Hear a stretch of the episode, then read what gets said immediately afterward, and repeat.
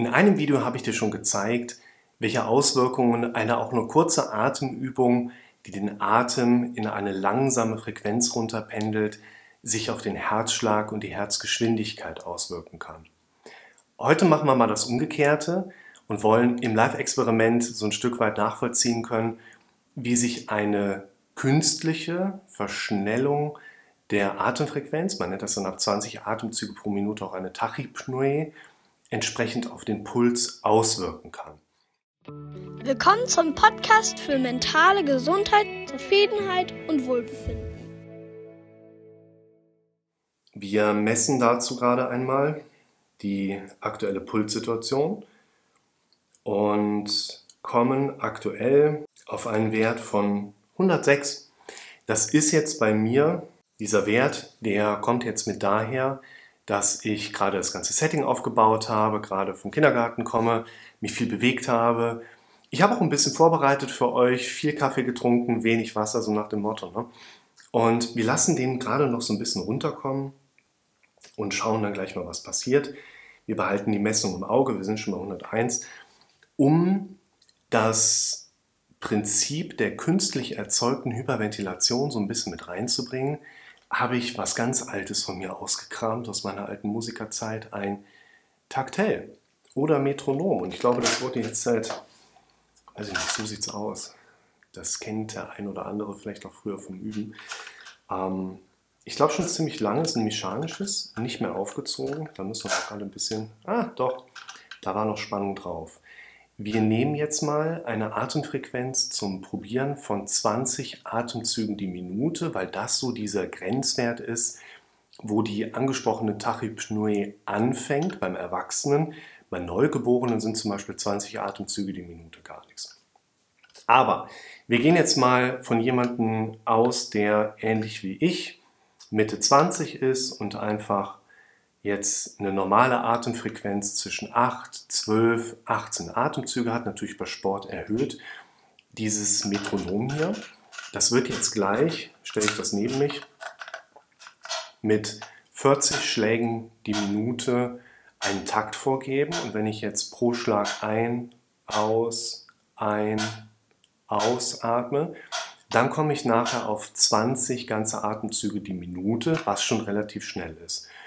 Und wir schauen uns parallel dazu mal an, was mein Puls dann dazu sagt. Wir machen das jetzt so, dass ich mich erstmal eine Minute einfach entspannter hinlege, dass wir einfach eine Ausgangssituation haben, die nicht mit dem Puls einhergeht, die jetzt in der normalen Bewegung entsprechend auch sich einstellen würde von der Pulsrate her. Und wenn ich ungefähr eine Minute so ein bisschen vom Herzschlag heruntergekommen bin, dann machen wir eine kurze Messung und dann probieren wir mal aus, was nach einer Minute mit der erhöhten Atemfrequenz passiert.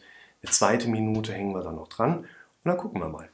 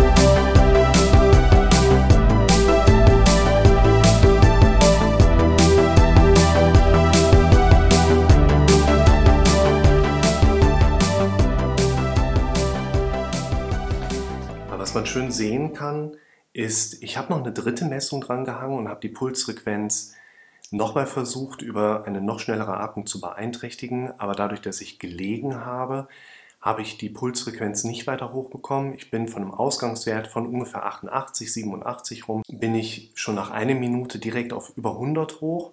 Der Wert wird mir jetzt gerade angezeigt, ist in der Spitze sogar bis auf 105 gerade gekommen. Was ich dir aber zeigen möchte, ist, wenn wir dieses unangenehme Gefühl haben, dieses Schwindelgefühl, dieses Benommenheitsgefühl, diese innere Unruhe, das ist häufig ein Puls, der nicht zur Bewegung passt. Das bedeutet, wenn ich irgendwo mit einem 80er Puls sitze, geht es mir gut. Wenn ich mit einem 100er Puls irgendwo liege, geht es mir schon nicht so gut. Wenn ich mit einem 120er Puls irgendwo sitze und mich nicht bewege, dann kriege ich schon richtig Beklemmung als Mensch. Ganz normal. Und was man hier sehr gut sehen kann, ist, dass eine Hyperventilation, also diese zu schnelle Atmung, Tachypnoe, einerseits häufig bei den Betroffenen von Schwindel und Benommenheit mit daher kommt, dass durch Stresshormoneausschüttungen zu hohe Pulswerte erreicht sind, die nicht mehr zur Situation passen. In diesem Beispiel möchte ich dir aber auch zeigen, dass selbst im Liegen durch eine Hyperventilation, durch eine Tachypnoe, die Pulswerte auch mit hochgetrieben werden können. Und was ich dir auch sagen kann, ist, dass selbst als ich eben gelegen habe, mit dieser zunehmend schnellen Atmung diese ganz typischen Beklemmungsgefühle gekommen sind. Also schon so ein leichter Benommenheitsschwindel, trotz dass ich gelegen habe, so ein leicht ungutes Gefühl im Bauch. Ich kenne das und ich weiß, dass wenn ich jetzt hier sitze und mit dir rede, mein Puls jetzt wieder bei ungefähr 94 ist und jetzt einfach wieder eine adäquate Situation für meinen Kopf da ist, ein angemessener Puls auf eine angemessene Bewegung, alles wieder im Lot. Ansonsten würde es jetzt ja zum anderen Video passen, ich verlinke dir das natürlich auch direkt wieder, dass wenn ich jetzt in eine Hypoventilation gehe, das heißt, ich werde mit dem Atemfrequenz, mit der Atemfrequenz so Richtung vier Atemzüge die Minute runtergehen, kommt da auch wieder viel Ruhe rein. Insofern solltest du beachten, im Alltag kommt es häufig zu Stresseinflüssen, die dich auch schneller atmen lassen. In anderen Videos, ich verlinke dir das auch mal, erkläre ich dir, warum diese Form der zu schnellen Atmung in Verbindung mit den Stresshormonen zu dieser Schwindel- und Benommenheitssymptomatik führen. Es ist sehr wichtig, dass du also immer wieder in Bewegung kommst, um diese Stresshormonebene abzubauen. Es ist daneben auch wichtig, dass du durch regelmäßige Atemübungen, wenn du stärker davon betroffen bist, versuchst, dein, ja, ich will jetzt mal sagen, Atemgedächtnis in dem Sinne, also quasi so den Alltag, eine bewusstere Struktur der Atmung auch ein Stück weit anzutrainieren, indem du dir regelmäßig eine kleine Auszeit nimmst, um wieder so ein bisschen zur Ruhe kommen zu können. Und natürlich auch nach wie vor ein wichtiger Punkt, es wird in deinem Leben vermutlich an vielen Punkten genügend Baustellen geben, Befürchtungen in deinem Erleben werden, geben werden, Probleme einfach präsent sein, die von dir noch nicht gelöst sind, wo du auf deine Befürchtungen eher noch wegschiebende Mechanismen hast als lösungsorientiertes Denken. Auch auf diese Ebene solltest du dich ein Stück weit fokussieren.